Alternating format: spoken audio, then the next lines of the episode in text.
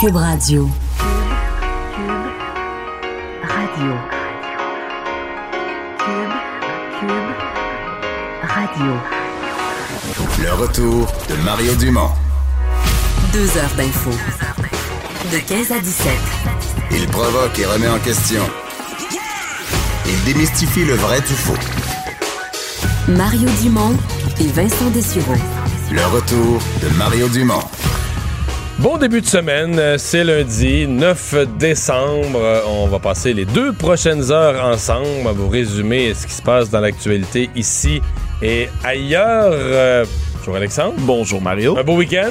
Très beau, Bien très remis beau. de notre party de bureau. Oui. Ah oui, oui, j'ai fait du ski en semaine. Ah oui, fait du fait du ski. ski. Ben oui. Mais C'était le temps d'en faire parce que deux jours de pluie, ça va, euh, ça va maganer un peu les conditions. Ben, je- J'ai entendu dire qu'il y aurait de la neige peut-être dans le nord vers la fin de la semaine, alors ça me redonne espoir, Mario.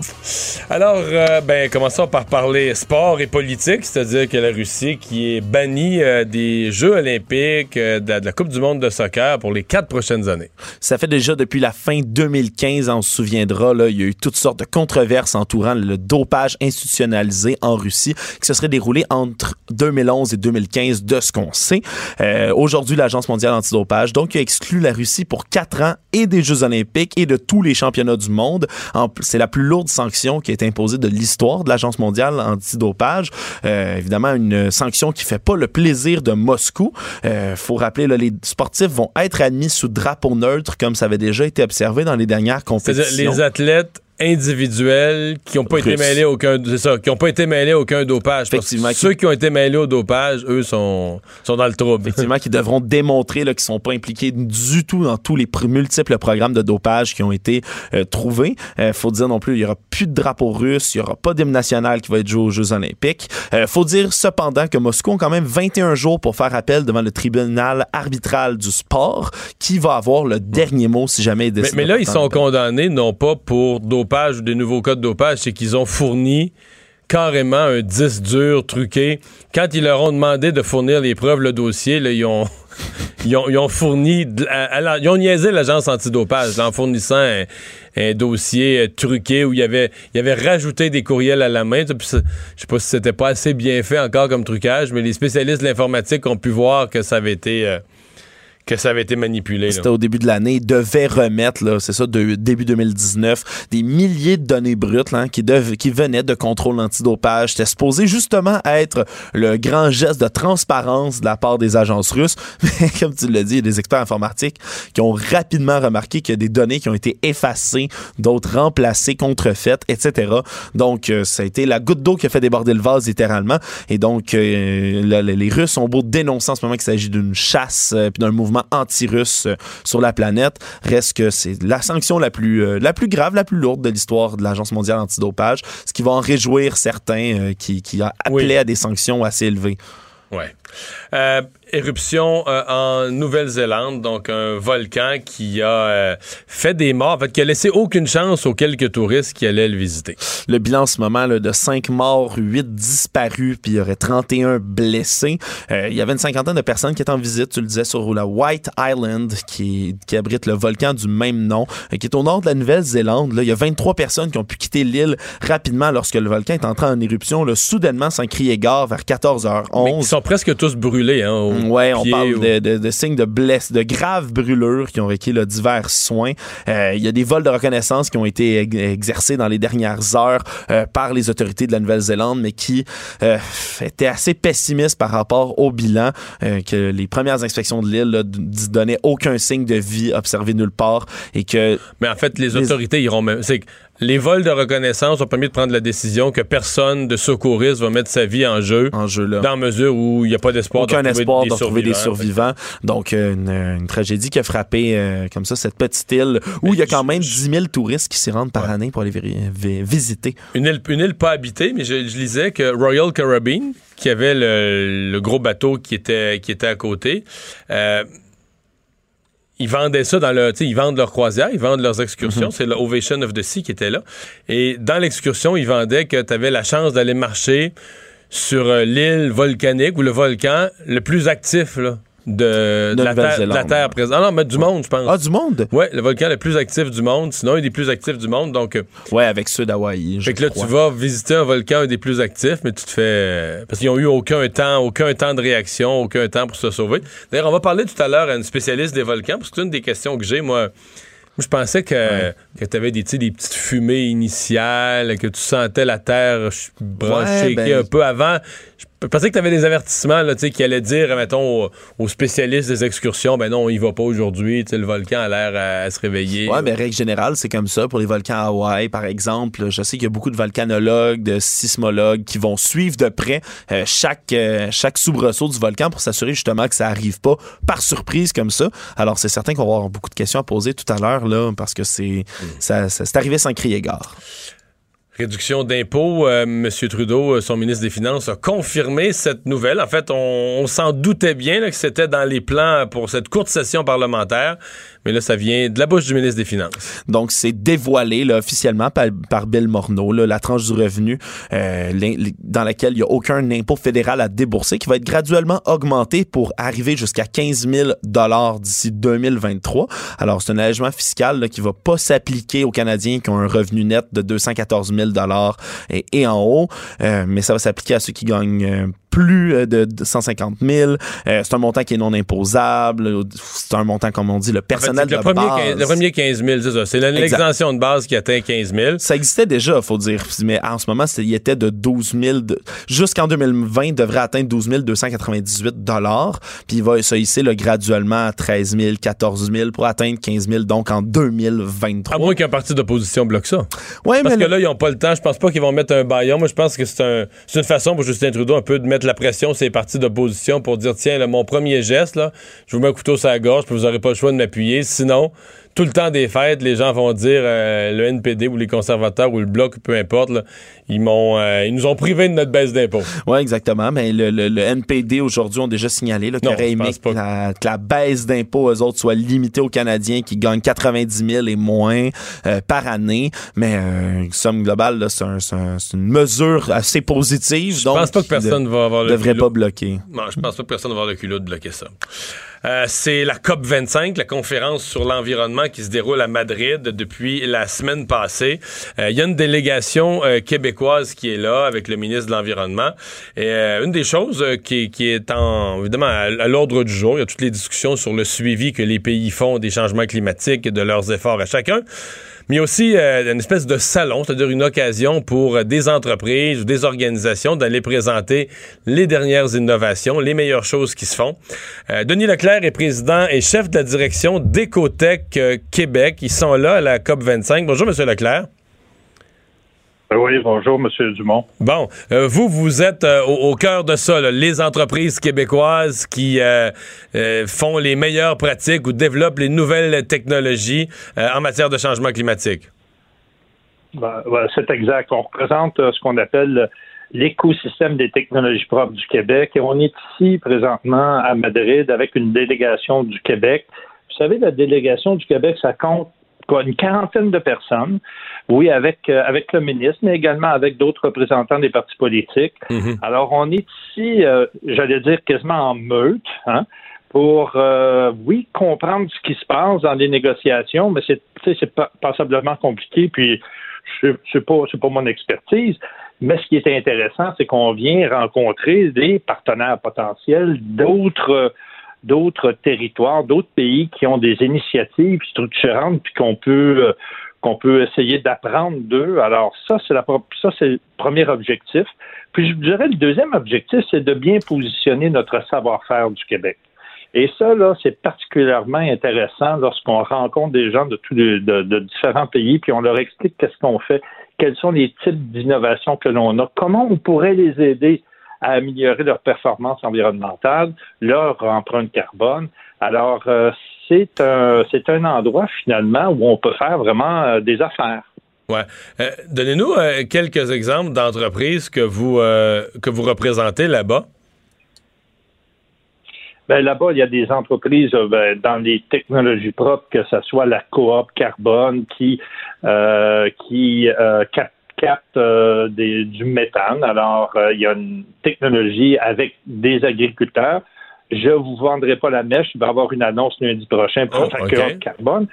Euh, euh, deuxièmement, il y a des entreprises comme Enerkem qui produit euh, des biocarburants. Il y a des entreprises, il y a, aussi d'autres Des représentants. biocarburants, d'entreprises c'est-à-dire des biocarburants, c'est comme du carburant à partir, par exemple, de, de- de résidus végétaux, là. Oui, mais eux autres, Enerkem, c'est pas des résidus végétaux. Ce sont à partir des déchets ultimes, c'est-à-dire des déchets qu'on peut pas recycler, euh, qu'on peut pas composter et qu'on met sous terre habituellement. Ah, OK. Puis Enerkem, qui est une entreprise du Québec, a développé cette expertise-là et c'est extraordinaire d'avoir dans notre délégation des gens comme ça. Qui présente ça à, Alors, à- c'est- à des acheteurs de partout dans le monde? Ben, je dirais pas des acheteurs, parce qu'on on, on- n'y a pas de grandes corporations qui sont là avec leurs kiosques.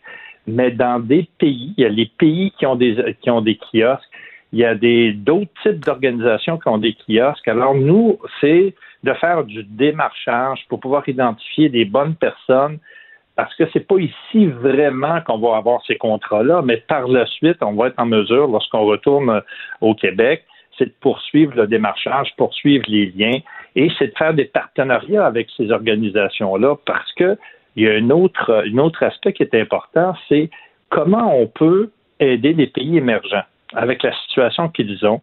Et je vais vous donner un exemple.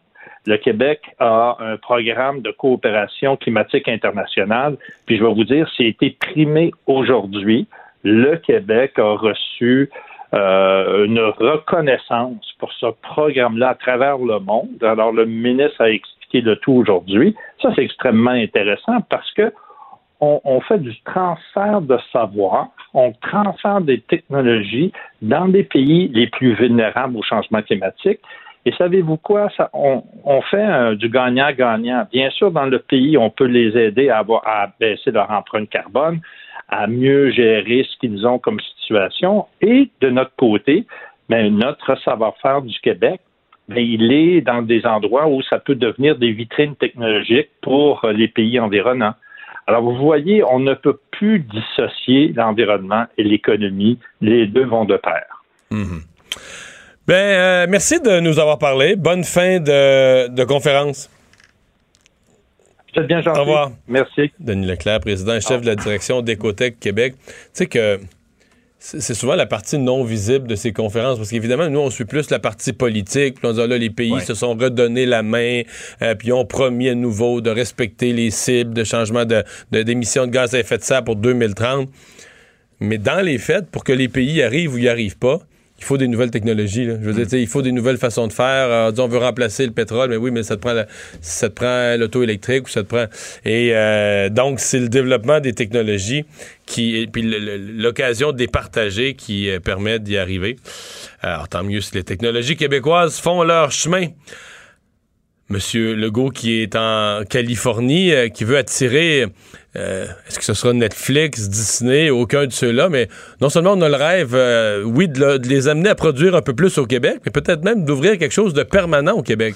Oui, mais c'est la première journée là, de, la, de- de la mission en Californie du premier ministre François Legault, euh, qui rencontrait entre autres aujourd'hui là, euh, les dirigeants de Sony, de Walt Disney, de NBC Universal, euh, en plus de ceux de Netflix, euh, qui rencontraient là, dans, dans la journée aujourd'hui. Et d'ailleurs, ça semble déjà avoir porté ses fruits, quoi que ça devait déjà être des négociations. Oui, c'était déjà. C'était prêt, c'était prêt à annoncer. ça, là. ça tombe, ça tombe quand même au bon moment. Là, on a annoncé aujourd'hui, là, euh, par ailleurs, que c'est le studio québécois Rodeo FX qui va travailler sur euh, la quatrième saison de l'émission très populaire de Netflix Stranger Things.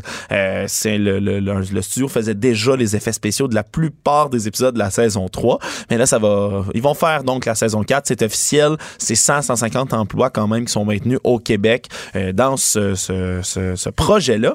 Et c'est ça extrêmement bien parce que c'est ce que François Legault a souligné aujourd'hui, vouloir euh, faire de la diffusion et la promotion là, de- du contenu québécois à l'étranger en disant que ça passe euh, bien évidemment de nos jours par les plateformes comme Netflix et autres sites de streaming. Euh, il a dit peut-être même être prêt à offrir d'autres avantages financiers, avantages fiscaux, euh, s'il y a des emplois qui restent de manière plus permanente, s'il y a d'autres annonces qui sont faites euh, auprès de ces, ces grandes entreprises, ces géants-là.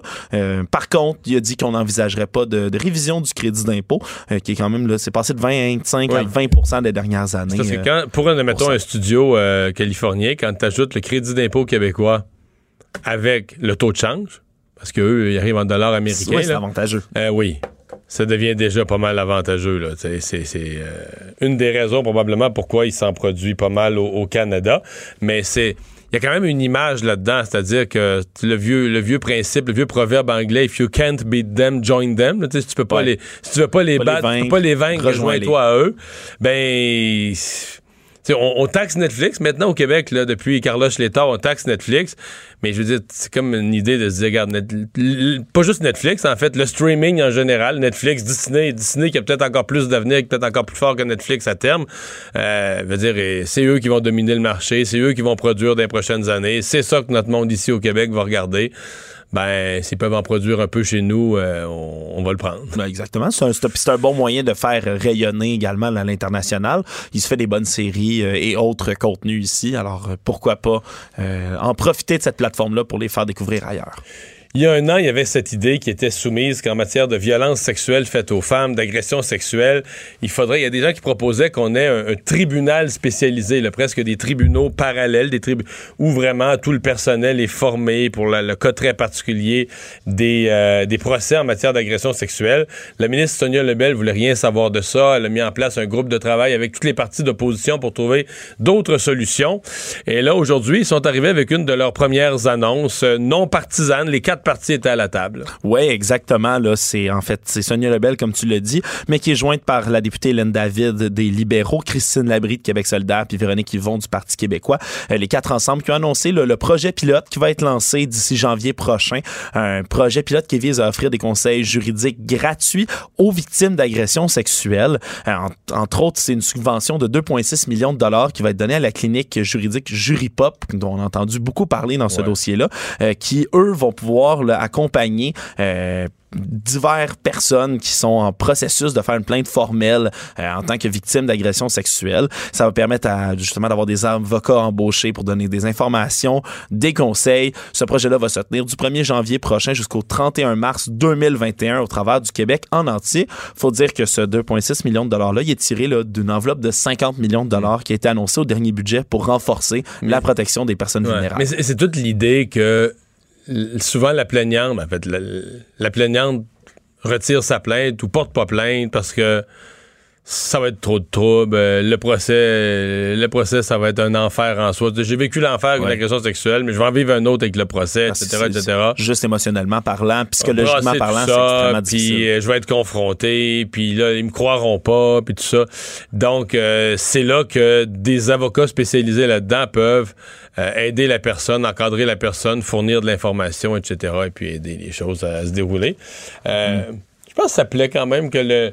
C'est assez rare. On a déjà vu, par exemple, mourir dans la dignité, là, les partis politiques faire une commission parlementaire ensemble.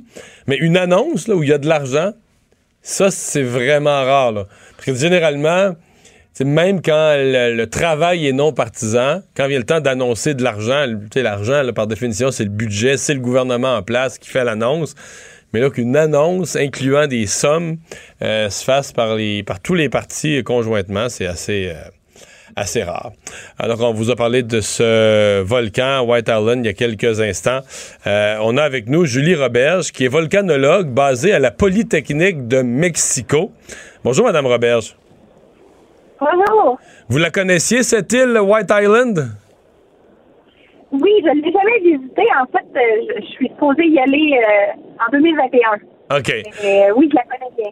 Il y en a quelques-unes comme ça sur Terre. Ce- essentiellement, c'est une île volcanique. C'est comme s'il y a un volcan qui, initialement, corrigez-moi, mais était comme à fleur d'eau, sous l'eau. Puis à force de sortir la lave, à un moment donné, ça fait une île au-dessus de l'eau, mais c'est une île essentiellement volcanique. Oui, oui, c'est en plein ça. OK. Euh, Parlez-nous de ce phénomène-là et de ce qui est arrivé là, à ces touristes qui allaient la, la visiter, qui ont été pris par surprise. Oui, c'est ben c'est ce qui peut il faut, toujours garder en tête que quand on visite un volcan actif, ben c'est un volcan actif et que les volcanologues jusqu'à date, on ne peut pas prédire une éruption. Donc euh, c'est rare que des surprises comme ça arrivent, mais ça l'arrive. Et euh, faut dire que White Island, c'est une euh, White Island, c'est une île qui est privée ici, hein. Donc, euh, même si le volcan est très bien surveillé, euh, ils sont, comme c'est une île privée, ils sont pas obligés d'écouter les recommandations que les volcanologues font. Oh, OK, OK, OK. Donc, c'est pas gouvernemental. Et donc, euh, si eux veulent, euh, ils sont payés pour avoir des visiteurs et ils ont cet intérêt-là aussi, là. Ben, les visiteurs venaient d'une- croisière, ils venaient pas, euh, ça, ils venaient pas. Le gouvernement, non, le gouvernement n'aurait pas laissé parce que ça fait deux semaines qu'ils ont, euh, qu'ils ont une série de, d'activités euh, euh, sismiques sous le volcan. OK. Euh, vous, vous venez de me dire, euh, nous, les volcanologues, on ne peut pas prédire un, un volcan. Il n'y a pas de signaux, il n'y a, pas de- il y a pas de mouvement sismique là, sous le sol. Il a pas de... Je pensais moi, qu'il y avait des petites fumées là, qui arrivaient avant le début d'un volcan, qu'il y avait certaines fumées qui avertissaient. Non, c'est, c'est pas vrai, ça? Oui, oui. Il y a des avertissements, comme je, comme je viens juste de le dire. Euh, à White Island, ça fait deux semaines qu'on a des, des, des, vraiment des, vagues de tremblements de terre reliées au volcan. Euh, donc, des vagues de, de sismiques. Euh, ça, c'est en général, c'est relié euh, au mouvement du magma en dessous du volcan. Donc, ça, c'est des signes qui nous disent, bon, il, il- il se passe quelque chose. La fumée, comme tu dis, c'est ça aussi, euh, c'est des signes. Euh, La quantité de gaz qui va être, qui va être émis va changer quand le magma s'approche de la surface. Mais du jour au lendemain, ça peut tout arrêter, puis le, volcan retombe tranquille. Comme du jour au lendemain, il peut se passer ce qui s'est passé à White Island. OK. La lave, euh, de, la façon dont les gens ont- été coincés, la rapidité, l'arrivée de la lave, on dit même ceux qui ont survécu, qui ont pu se sauver, ont des brûlures. euh, euh, sous quelle forme? On peut penser que ça leur est arrivé? Parce que là, on- nous, sur les images, on voit, la, on voit la fumée, on voit la colonne, l'immense colonne de fumée grise. Mais pour quelqu'un qui marche au sol, qu'est-ce qui lui arrive? C'est comme de la poudre. En fait, c'est, pas euh, quand on parle de coulée de lave, on s'imagine la belle éruption de Hawaï l'année dernière, non? Mais c'est le, le volcan de White Island, c'est, pas ce type de volcan-là. Euh, en fait, c'est, un nuage. Donc, c'est pas comme euh, un goudron, c'est pas un liquide épais. Là. Non, non, non, non, non. C'est un nuage de gaz très chaud, à autour de 900 degrés Celsius, euh, qui transporte euh, de, de la roche, de la roche de, de- de toutes les grosseurs, et puis euh, et beaucoup, beaucoup de cendres. Donc, euh, c'est- oui, c'est pas c'est pas de la lave comme on a vu à Hawaii. Et ça, et ça, ça peut voyager. Ça voyage facile à 100 km heure. OK. Quelqu'un qui marche, là, en, veut dire, en, en 30 secondes, une minute, il se met tout brûlé de partout, là. Oui, oui, oui, oui, oui. Euh, La première respiration, les gaz sont tellement chauds que c'est terminé. OK, parce qu'il y a un problème, c'est respiratoire aussi. Donc, dans le fond, c'est euh, la personne peut être brûlée sur son corps et il y a la respiration des gaz qui peut être fatale. Oui, oui, oui, dé- définitivement. Les gens qui sont brûlés, euh, sûrement qui ont des brûlures internes aussi. Mhm. Euh, à, à quelle fréquence euh, ce volcan-là? Parce qu'on je, je voyais dans les euh, espèces de- d'instructions de, croisière ou la mise en marché de la croisière de Royal Caribbean, il parle d'un des volcans les plus actifs. Il vante en fait que tu vas marcher, mais sur un des volcans les plus actifs qui soit. Euh, c'est un volcan qui fait éruption comme ça souvent? Oui, c'est pas rare. Euh, à quelle fréquence, euh, je pourrais pas te dire parce que c'est pas cyclique. Mais euh, et en plus, euh, lui, son, ses, ses explosions comme ça, on appelle ça des explosions phréatiques, phréatomagmatiques. C'est le contact entre le magma et l'eau. Donc, ça dépend du niveau d'eau. Euh, donc, c'est pas c'est, pas cyclique euh, régulier, mais c'est, non, c'est pas rare. Un des plus actifs au monde, ben, le plus actif au monde, c'est Hawaï, contredit. Mais oui, c'est un, volcan actif qui peut faire ce qu'il a fait euh, hier. Il peut le faire à, n'im- à n'importe quel moment. Il y a combien de. Vous qui êtes spécialiste, il y a combien de volcans actifs dans le monde? Bon, euh, là, on a ça euh, dans le coin de la Nouvelle-Zélande, Hawaï, on connaît, euh, Mexique, l'Islande, il y en a de temps en temps. Il y a combien de zones comme ça où il y a des volcans vraiment actifs? À travers le monde, ils sont en il y a, il y a à peu près 500 volcans actifs. Ah oui, tant que ça. En éruption, en, oui, en éruption en ce moment, ils sont, je dirais, entre une vingtaine, une cinquantaine. Ouais. Ah, c'est quand même c'est quand même beaucoup. Vous, euh, qu'est-ce qui vous a amené? Parce que euh, votre nom c'est Julie Roberge, là, puis vous avez un accent québécois, fait qu'on peut penser que vous êtes pas né au, au Mexique. Est-ce que ce sont les volcans mexicains qui vous ont amené à, à la Polytechnique là-bas comme volcanologue? Oui, ben, oui, non, je suis une petite fille de Nicolette au Québec. Et euh, moi, c'est les volcans, c'est les, les tremblements de terre, c'était quelque chose que mon père aimait beaucoup. Donc, depuis que je suis toute petite, que je suivais ça. Et finalement, euh, j'ai fait mes études euh, en géologie. Je me suis spécialisée en volcanologie. Et je suis venue faire mon post-doctorat au Mexique sur le fameux Popocatépetl. Et je suis restée ici. Bon, vous surveillez le Popocatépetl. Oui, je fais partie de l'équipe qui surveille euh, le Popocatépetl. Ben, merci beaucoup d'avoir pris le temps de nous parler. Ça me fait plaisir. Au revoir. Julie Roberge, volcanologue. Bon, C'est certain que c'est un nuage de gaz euh, de cendres brûlantes qui arrive à 5 Tu sais, km je savais, j'avais pas réalisé ça, mais ça fit avec ce qu'on voit dans les images, par exemple. Ça a l'air sec. Tu sais, par rapport à ce qu'on a déjà vu dans d'autres volcans, où tu as l'impression que ça coule comme une lave, un, un liquide lourd. là. Ouais. Mais euh, une, vraie, une vraie spécialiste, Ah, elle on connaît a- vraiment ça. C'est vrai que ces volcanologues, là, t'es à, l'université à Montréal, euh, t'attends que, t'attends t'as que le Mont-Royal soit en éruption, tu vas trouver la vie plate. tu vas trouver le temps long un tout petit peu. Ça, c'est absolument certain. Peut-être pas le choix de, de t'expatrier. Le retour de Mario Dumont. Parce qu'il ne prend rien à la légère. Il ne pèse jamais ses mots. Cube Radio. Alors, on a parlé de cybersécurité, puis je suis pas sûr que c'est fini, mais on en a parlé comme jamais au cours des derniers mois. Évidemment, on avait déjà eu des fuites de données, mais ce qu'on a vécu chez Desjardins d'un point de vue québécois, difficilement des comparables en nombre, et, euh, nombre de cas et l'importance de ce qui a été euh, de ce qui a été sorti comme renseignement. Euh, Aujourd'hui, c'est un avertissement euh, du scientifique en chef du Québec, Rémi Quirion, qui dit euh, nos gouvernements seraient à risque de devenir dépendants de puissances étrangères, autant des, des puissances euh, privées, des entreprises comme Google, que des pays comme la Chine. On va lui parler tout de suite. Rémi Quirion, scientifique en chef du Québec, bonjour.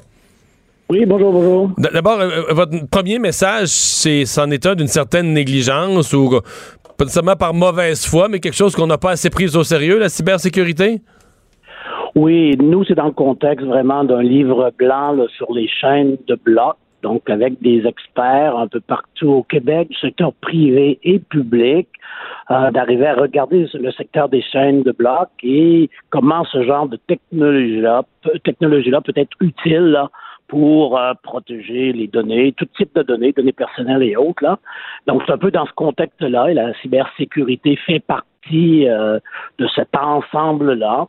Et euh, je pense un peu partout à travers le monde, les technologies se développent très rapidement et très souvent au niveau, au niveau plus légal, au niveau des gouvernements, des lois, c'est un peu difficile de, de suivre et, et d'actualiser peut-être les règles, les règlements de ce côté-là.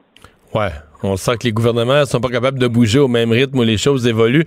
Parlez-nous de votre double crainte, je l'ai dit en, d'entrée de jeu, qu'on puisse devenir euh, dépendant ou vulnérable, autant par rapport à des géants, des entreprises, des géants euh, genre Google, que des gouvernements étrangers.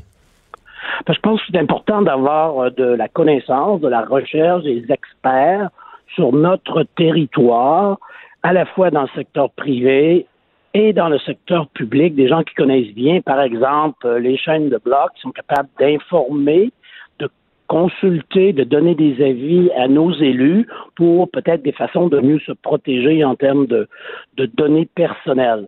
Et c'est certain que si on n'a pas ce genre d'expertise-là localement, bon, on devient dépendant d'autres groupes à travers le monde. Et c'est certain que, par exemple, tout ce qui est GAFA, les Google, Apple, Amazon de ce monde sont très, très, ça va très, très vite, sont énormes, c'est des grands, grands géants. Si on n'a pas les connaissances localement, ils vont être prêts à nous les offrir.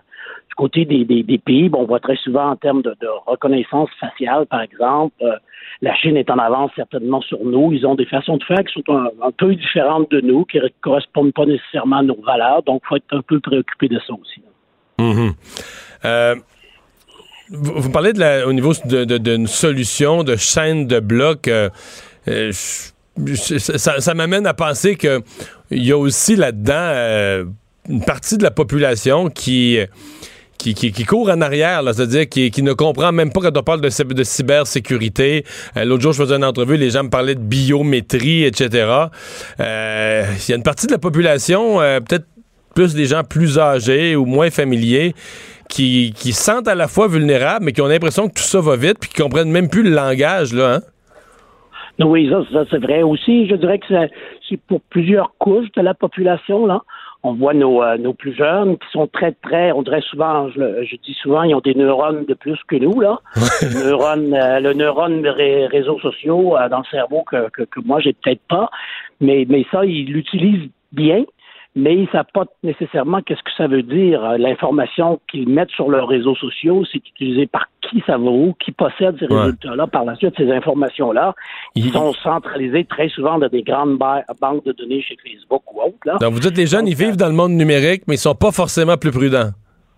Sont pas nécessairement plus prudents et même des fois même moins, je dirais, là, parce que ça fait partie de leur vie. Ils ont peut-être toujours vécu avec ça, donc ils sont, sont, sont moins au fait peut-être des, des aspects un peu plus négatifs de ce genre de technologie-là. Donc c'est peut-être à nous aussi, là, comme comme euh, universitaires, comme chercheurs, euh, d'essayer de vulgariser un peu plus, un peu mieux ces nouvelles technologies-là qui se sont développées rapidement au cours des 10-15 dernières années. Là. Ça fait pas tellement, tellement longtemps où ça a changé notre vie. Ouais. Si je vous le donnais le mandat de vulgariser comment les chaînes de blocs, parce que c'est un peu l'objet de votre livre blanc, comment les chaînes de blocs peuvent nous aider à, à- à mieux crypter, à mieux protéger euh, des, des renseignements précieux? C'est parce que finalement, la- la- la- la- l'avantage premier des chaînes de blocs, c'est vraiment de distribuer l'information à différents endroits. Donc peut-être un peu, c'est un peu contre, contre-intuitif. Au début, ça dit bon, on va essayer de centraliser quelque part et bien protéger tout ça, avoir des murs autour d'un nuage, par exemple. Mais c'est quand même tout centralisé à un endroit. Donc, si quelqu'un a réussi à entrer, il fait tout tomber. Tandis qu'avec les chaînes de blocs, on distribue les informations à différents endroits et avec une clé à chaque endroit. Fait c'est quand même un peu plus ardu, là, de briser une série de codes que, que lorsqu'il y en a seulement un. Donc, c'est un peu ça, finalement, en arrière de la technologie des, des chaînes de blocs.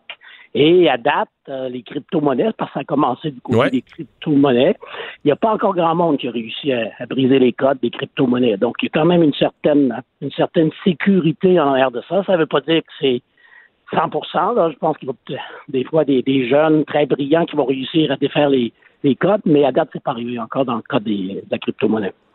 Donc, euh, euh, revenons plus sur le, processus donc de votre travail. Donc là, vous nous parlez d'un livre blanc.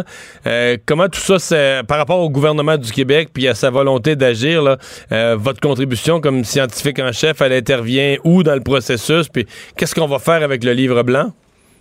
Nous, c'est ce qu'on essaie maintenant, ce qu'on va essayer de faire la prochaine étape. Il y a différentes recommandations dans le livre blanc. Il y en a qui sont relativement faciles à actualiser. Il y en a une, c'est d'avoir un genre de comité de conseil, si on veut, un peu comme on a fait pour l'intelligence artificielle.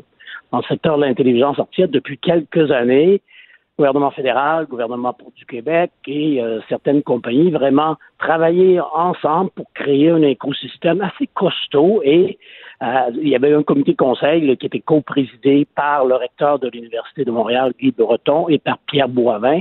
Et ça a quand même amené tout le monde à travailler ensemble. Donc, on utiliserait, on propose d'utiliser un peu la même approche du côté des chaînes de blocs, avoir un genre de comité aviseur, comité conseil au gouvernement, qui inclurait euh, des gens du milieu académique, secteur public, et aussi peut-être quelques, quelques-uns du secteur privé, parce qu'il y a quand même des petites compagnies ici au Québec qui s'intéressent à cette, à cette technologie-là et qui seraient des, des, des- qui pourraient nous donner des bonnes, des bonnes recommandations là, pour aller de l'avant au niveau de certaines approches gouvernementales dans le secteur euh, de la cybersécurité et de la protection des renseignements personnels. Ouais. On, on Donc, est- ça, c'est un ouais. premier, une première étape. Je comprends. On a l'impression qu'on est comme sur deux, comment je dirais ça, dans deux mondes parce que vous nous parlez euh, très, euh, comment dire, très poussé, les chaînes de blocs, des moyens, euh, on va dire, très, très, très poussés du point de vue euh, technologique pour mieux protéger les données.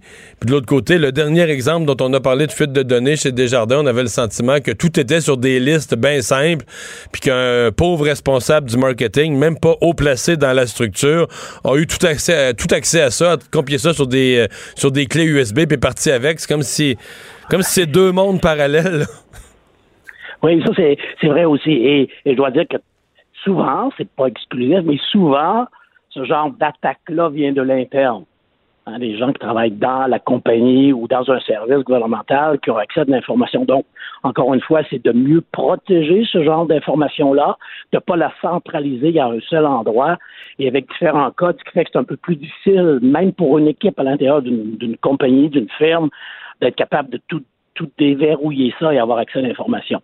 Donc, peut-être que la, une des leçons, leçons de ce qui est arrivé, c'est ben, on doit changer nos façons de faire et peut-être, et peut-être euh, euh, se moderniser en termes d'approche pour la par rapport à la protection des renseignements personnels. Monsieur Quérillon, merci de nous avoir parlé. Merci bien. La prochaine. Le scientifique en chef du Québec, Rémi Quirion, donc qui remet en question euh, les, les, retards que le Québec a en matière de cybersécurité. Le retour de Mario Dumont. Joignez-vous à la discussion. Appelez ou textez. 187 Cube Radio. 1877 827 2346.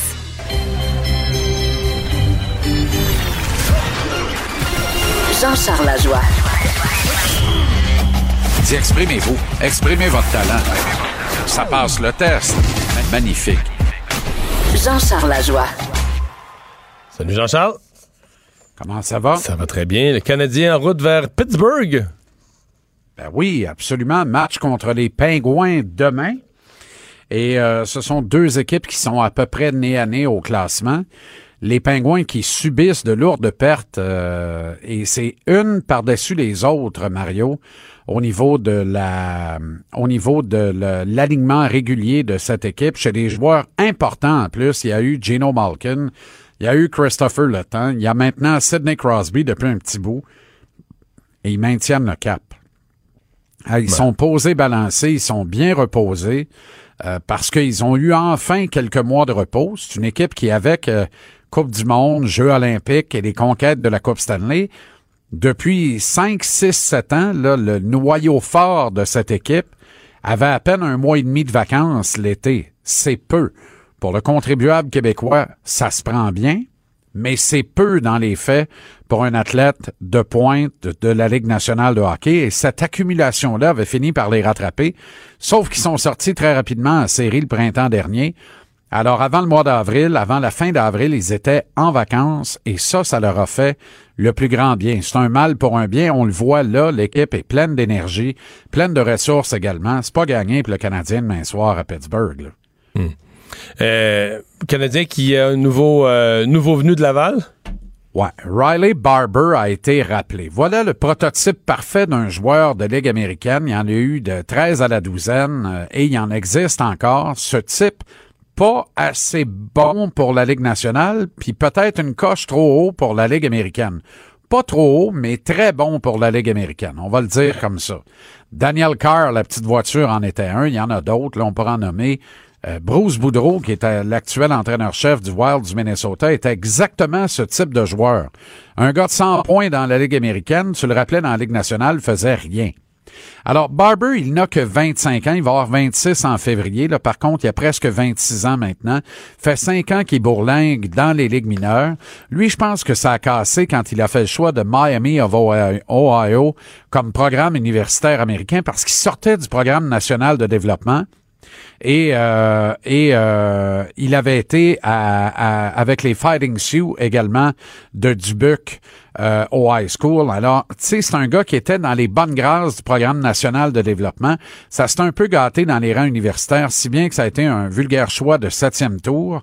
Et il a bourlingué dans les circuits amateurs. Il fait bien dans la Ligue américaine. Il a joué trois matchs en carrière dans la Ligue nationale avec les Caps de Washington. N'a pas obtenu de points. C'est pas le genre de gars qui est dans la palette de Claude Julien ben ben. Fait qu'il faut pas s'attendre à grand chose. Moi, ce qui me, ce qui m'intrigue de ce rappel-là, c'est qu'il se fait au détriment d'un gars comme Jake Evans, qui depuis trois semaines est tout feu tout flamme avec la filiale de Laval. Et tout ce que j'entends sur Evans est très, très, très élogieux. Alors, je ne comprends pas pourquoi on n'a pas choisi de rappeler un gars qu'on a sélectionné au repêchage, un gars qu'on a mis sous contrat à sa sortie des rangs universitaires américains. Et qui euh, et qui fait bien et qui avait montré quand même de pas pire choses au camp d'entraînement. Mais là, celui et qui m'apparaît, Evans, être un gars davantage dans la palette de Claude Julien que Riley Barber, qui est un joueur de dimension offensive, puis tu sais qu'on on sait qu'il n'y a pas de place pour un gars de même à Montréal si tout le monde est en santé. Mais c'est qui qu'on sort de l'équipe? C'est Charles Ludon? Ben là, il y a Charles Hudon qui a été retourné dans la Ligue américaine parce que s'il jouait 10 matchs avec le Canadien, il devait repasser par le processus de balotage. Mais ça, c'est la maudite bouillie pour les chats. On peut-tu parler des vraies affaires? Deux secondes d'écart? Le Canadien euh, n'avait aucun problème à ce que Charles Hudon repasse par le balotage.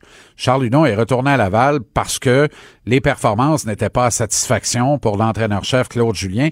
Quand on dit un joueur est pas dans la palette du coach, l'archétype de ça, c'est Hudon avec Julien. Tabarouette que Charles est pas dans la palette de Claude. Oui, mais C'est il, plate, il a l'air à travailler ça. fort. Il a l'air à travailler fort tout le temps. À un moment donné, il donne un bon coup d'épaule, il fait une belle montée. Exact. Mais ça reste toujours des zéros sur la feuille de pointage. Je me trompe Voilà, tu dois finir, tu dois noircir la feuille de pointage. Si tu fais pas ça, tu te rends très, très, très remplaçable. Alors là, on essaye un autre. C'est un peu comme Laval sans défense. Tandis qu'on attend toujours un peu de renfort de la part du directeur général. Mais le directeur général aurait beau jeu de nous dire à peu près la même affaire qu'il a dit à date limite des transactions l'an dernier au bilan. Vous, vous voyez le classement, moi je vois la photo générale. Dans la photo générale, euh, what you see is what you get, you get. Là. Tu sais, faut pas, faut pas se casser le nez à tenter de donner l'avenir de l'équipe pour s'améliorer à court terme. Les probabilités que l'équipe atteigne les séries éliminatoires sont très faibles, Mario. Quand tu regardes les pourcentages actuels, les deux équipes repêchées pourraient provenir de la métropolitaine. À date, c'est le cas et ça va tenir un bout.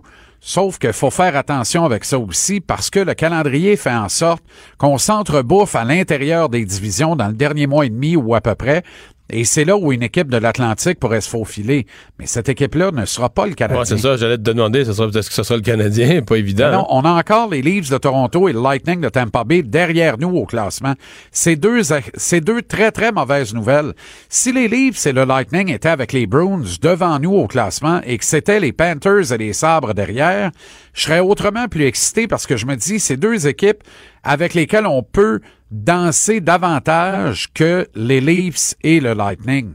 Mais normalement, Tampa Bay et Toronto vont passer devant nous. Alors le Canadien est bien plus proche de s'obstiner avec les Red Wings et les Sénateurs et les Devils que de s'obstiner pour une place en série éliminatoire. Bon, euh, il y avait de la boxe en fin de semaine. J'ai regardé ça. Hey boy! Étais-tu sur place ou tu l'as regardé? non, non, euh, je l'ai regardé. Je l'ai, dans euh, le sofa? j'étais- chez quelqu'un. qu'on l'a- Oui, oui, c'était dans le sofa. Euh, Mais quel David- combat de David Lemieux. Quel combat euh, qui avait mal commencé pour lui. Et puis, d'après moi, par contre, si le combat s'était déroulé en Ukraine, je sais pas s'il y aurait eu le même jugement des, des juges. Hein? C'est une excellente observation, mais on peut pas parler de décision locale, Mario. Tu sais, fais juste regarder la face des deux gars après le combat, là, et comprends que les coups de David avaient davantage de vrai, puissance que ceux de son adversaire. Sauf qu'il est tombé deux fois. Puis il a atteint la cible plus souvent. Mais il est tombé deux fois, effectivement. Il est venu bien près d'envoyer son adversaire au tapis une deuxième fois. Moi, je pense qu'il a raté une très bonne chance au septième d'en finir. Il a juste pas Ben, été capable parce aussi, que... là.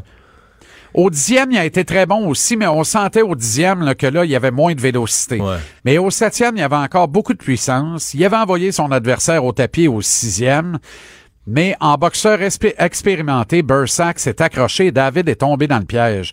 Si David était demeuré à distance, là, Bursack avait peine à voir venir ses coups au septième. Il avait juste à rester à distance pour éviter l'accrochage et jumper pour le frapper violemment. Puis d'après moi, c'était au moins une deuxième chute au tapis. On n'était pas loin de la fin du combat au septième, ce qui me fait dire, moi, que s'il y a récidive de combat entre les deux et qu'on n'attend pas un an, David va le passer dans mitaine. Mais est-ce que ça fait de David un candidat à un titre mondial chez les 168 livres? Moi, je pense que David Lemieux, c'est l'histoire d'un grand rendez-vous historique raté, euh, Mario, parce qu'il est trop gros pour les 160 livres. Alors, il doit se restreindre à des déshydratations qui sont carrément inhumaines et dangereuses pour la santé d'un homme en, en vue de respecter le poids euh, à la pesée officielle. Et il est trop léger pour les 168 livres. Faudrait qu'il existe une catégorie mitoyenne entre les deux, quelque part à 164, 165 livres. En dehors d'un catch weight où un Canelo mettrait son titre à l'enjeu à ce poids-là avec euh, David Lemieux.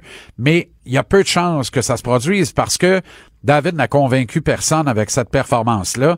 Alors, il devient pas un adversaire, outre le fait que le spectacle a été très bon. Et ça, c'est génial, normalement, pour vendre l'étiquette.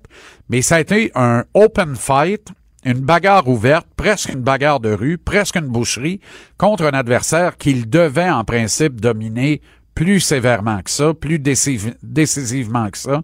Alors, ça va être difficile de se était faire rouillé? justice dans des combats à grand rayonnement. Ouais. Mais tu sais, il avait pas Mais- boxé depuis 15 mois. Est-ce que, mettons, le premier round où il est tout de suite Il était tombé, rouillé. il était-tu rouillé? Oui, Ouais, oui, ça, était rouillé. les premières Ben oui, minutes. il était là. rouillé. Il était rouillé, puis c'était la première fois qu'il recevait un coup de poing dans un vrai combat à 168 livres. Tu comprends?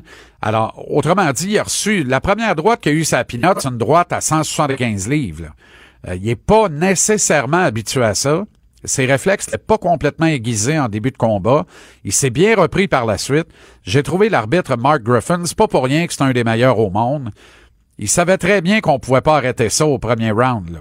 Mais en même temps, tu sais, quand tu parlais d'un combat présenté en Ukraine plutôt qu'à Montréal, est-ce qu'un arbitre à Kiev aurait protégé David comme Mark Griffin, comme Mike Griffin l'a fait au premier round?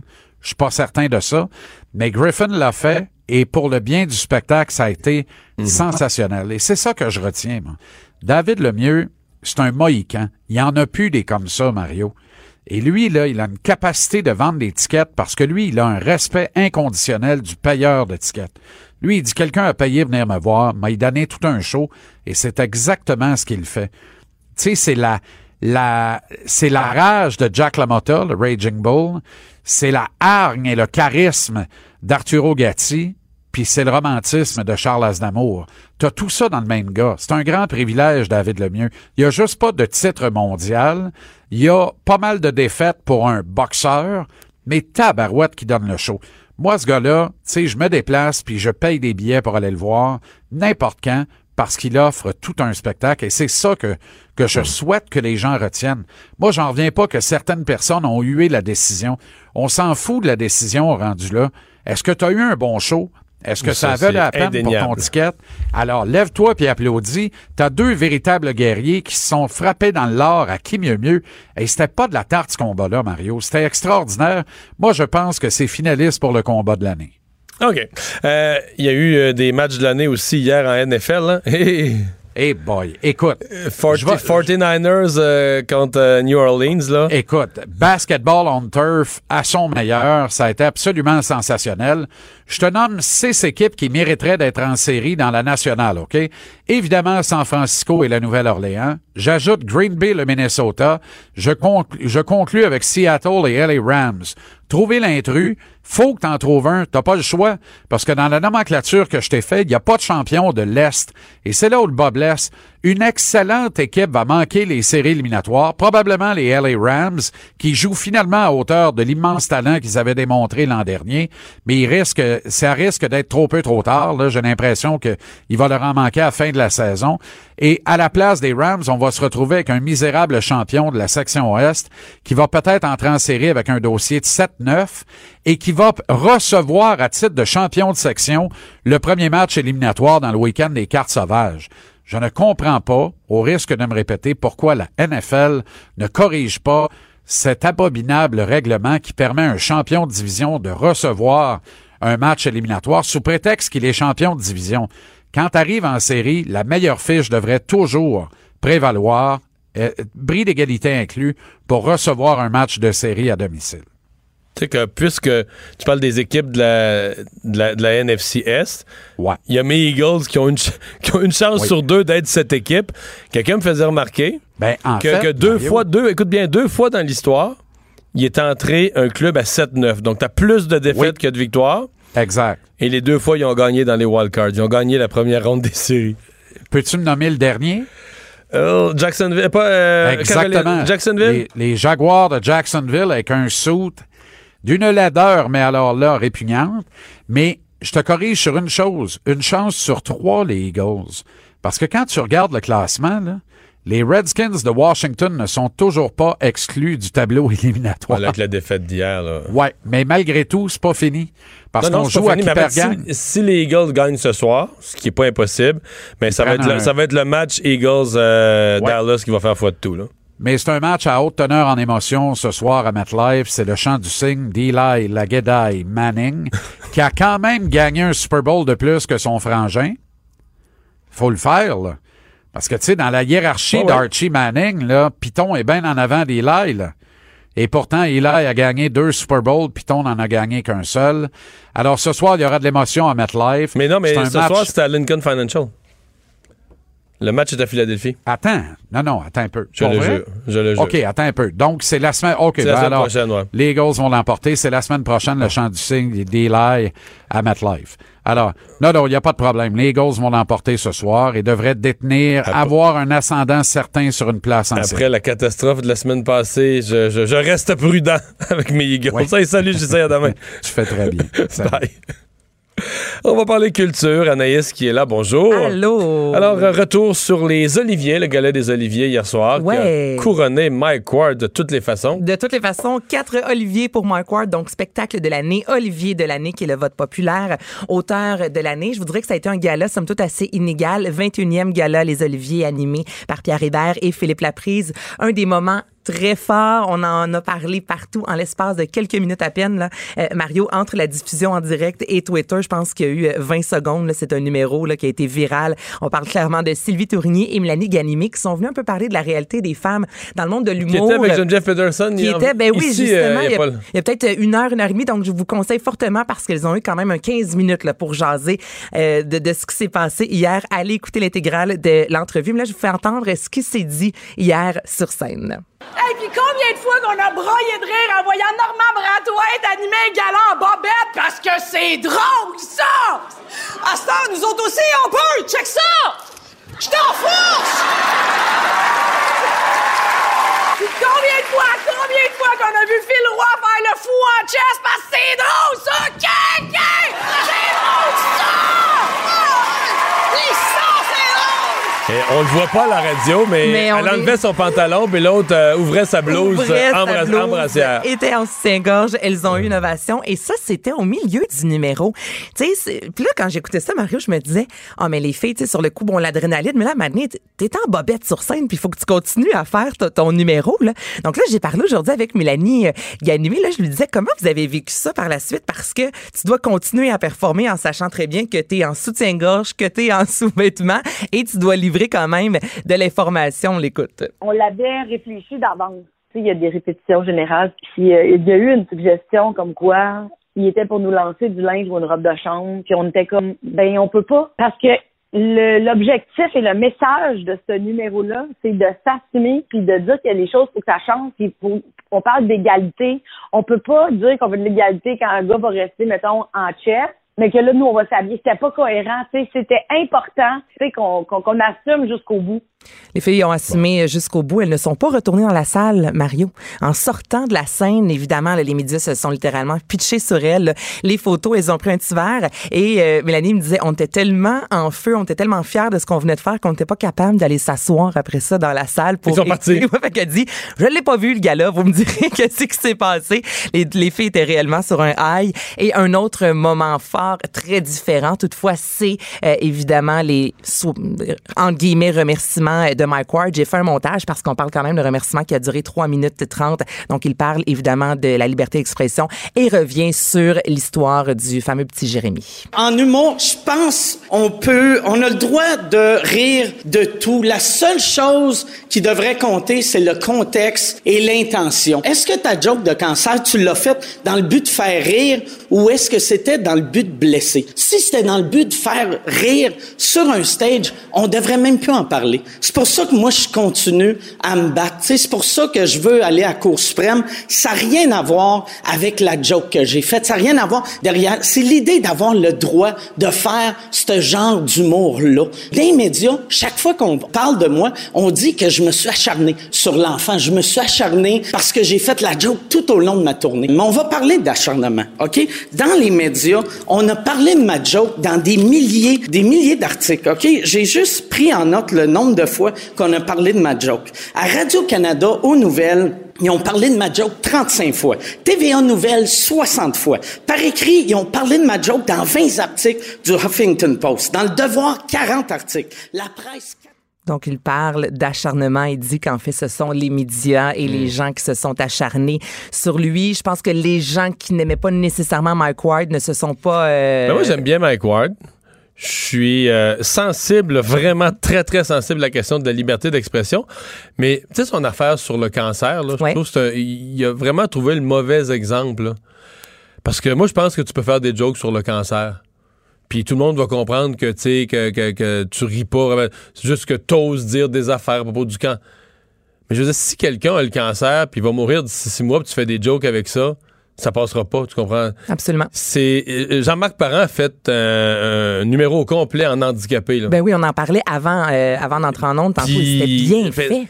Faire une farce sur les handicapés, puis rire de- d'un enfant, Jérémy Gabriel, pas capable. C'est, c'est- et, et je trouve que, je sais pas, tous les autres humoristes qui, qui joignent le qui en font comme une cause. Oui, la liberté d'expression est une cause. Oui, pour les humoristes, c'est la cause des causes. Est-ce que la, la, la, farce de Mike Ward est le bon, euh, la bonne pointe de javelot pour porter cette cause-là? Moi, j'ai encore, encore des doutes. Mais hier, il y avait une certaine lourdeur. Moi, c'est ce que je te, je te dirais. J'étais sur le tapis rouge pour le Journal de Montréal et c'est ça, on sent vraiment. Ça reste une grosse famille, mais il y a comme des, des clans. Est-ce que t'es pour Mike Ward ou t'es contre Ben Mike Ward? On- contre. mais la majorité des gens sont, sont pas mitigés. On dirait que c'est noir Ouais. ou c'est blanc. et c'est ce qu'on ressent Puis, dans la salle. c'est comme un peu ce qu'ils viennent de dire, là, que le nombre de médias qui l'ont repris, mais les médias là, dont ils parlent, le Devoir, Radio-Canada, peu importe, couvre un procès. Mais je comprends qu'on va dire, mais là, euh, ouais, on couvre un procès, là.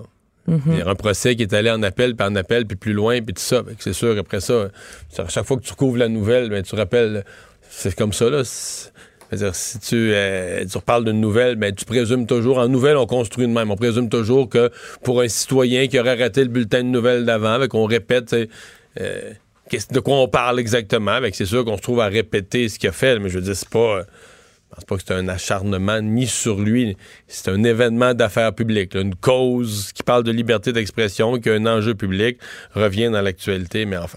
Fait qu'un gars-là inégal dans ton esprit. Euh, un gala inégal, c'est vraiment ce que, ce que je te dirais au début. Euh, L'animation, il y a eu quelques hésitations. Donc, somme toute, un, un bon gala, mais je pense pas que c'est celui qui va passer à l'histoire. Euh, Monsieur Legault qui est en Californie euh, Ben oui. pour parler d'économie, mais c'est de la culture au fond. C'est de la culture. Donc, François Legault qui est en Californie aujourd'hui à Hollywood, il rencontrait les géants de Netflix, Sony Pictures. Deux rencontres avec Disney. Donc, première rencontre avec les deux dirigeants, les têtes fortes. Autre rencontre avec toute l'équipe qui s'occupe, entre autres, de Marvel, Fox. Donc, c'est vraiment une journée super importante. Je vous rappelle que Disney Plus a lancé récemment sa plateforme. Netflix, présentement, a son pied à terre à Toronto. Donc, on aimerait sûrement ça éventuellement que Disney vienne mettre un, un pied à terre, débarque à Montréal. Et ce que François Legault veut le plus, c'est de la permanence. Donc, il veut que les équipes de production viennent travailler et ce, à long terme à Montréal. On est prêt à prêter de l'argent à ces équipes-là. Et au bout d'un certain temps, si X nombre d'emplois a été, euh, ont, été créés, eh bien, cet argent euh, prêté-là va se transformer en quelque sorte en subvention. Et une bonne nouvelle déjà est apparue aujourd'hui. Donc, on a appris en fait que les studios euh, Rodeo FX, euh, fondés au Québec par Sébastien Moreau, vont travailler sur la quatrième saison de Stranger Things. Donc, on parle quand même Ça, de ça, ça 100 faisait une annonce. euh, là, Ça on est- faisait une belle annonce. Monsieur Legault, sans- ça consolide une centaine d'emplois. Ben 100, 150 quand même. Et oui, c'est une belle annonce parce que ce voyage-là, on disait bon, tu sais, on espère, on va serrer des mains, mais on peut pas vous garantir qu'on va revenir tout de suite avec des bonnes nouvelles. Et déjà là, on débarque avec une belle nouvelle Netflix, Stranger Things, avec une compagnie euh, québécoise qui est basée euh, à Los Angeles. Et ce qu'on aimerait dans les prochaines années, là, c'est que les dépenses étrangères à Montréal génèrent plus de 700 millions. Donc l'an passé, le cinéma à Montréal a généré environ 400 millions, là, les dépenses Donc, on veut étrangères. presque doubler ça en quoi, en quatre ans? Non, en 2022. 2022, trois ans? Trois ans. Doublé en trois Maximum. ans. On s'en va en C'est 2020. optimiste. Fait deux ans. C'est- ouais, ouais, c'est quasiment optimiste. deux ans et demi, t'as Mais raison. ça fait du bien d'être optimiste. Oui, oui, oui, Mon oui, oui, Dieu, oui, hein, oui, mais oui, écoute, hein, non, c'est un, je- beau- c'est un très beau secteur d'activité, puis supposément que nos techniciens sont, sont extraordinaires, on est reconnu recherchés, au Québec. On le dit souvent, nos artistes le disent. On est capable de faire des merveilles avec peu. Euh, on a des studios incroyables. On n'a qu'à penser, bon, on a le vieux Montréal, mais les, les plans d'eau, nos forêts, on est riche en matière de décor. Donc oui, je pense Oui, puis le vieux Montréal et le vieux Québec, pour des films américains, ça passe pour l'Europe. Ils font, ils font Paris, des villes européennes avec ça. là, pour Même vrai, moi, là. je fais à croire que je suis à Paris. Non, non, mais pour vrai, c'est une super de belle nouvelle en espérant en avoir d'autres. Son voyage qui se poursuit jusqu'à jeudi. Évidemment, on a connu les nominations pour les Golden Globes. Absolument. Donc, 77e édition qui aura lieu le dimanche 5 janvier 2020. Rapidement, là, la différence entre les Golden Globes et les Oscars, est-ce que tu es capable de me le dire? Non. La majorité des gens, on dirait qu'on on sait pas Ben, trop. les Golden Globes donnent toujours supposément un aperçu de ce qui s'en vient aux Oscars, mais c'est pas les mêmes qui votent. Les Oscars, c'est une académie, l'académie. un peu secrète, là, un peu.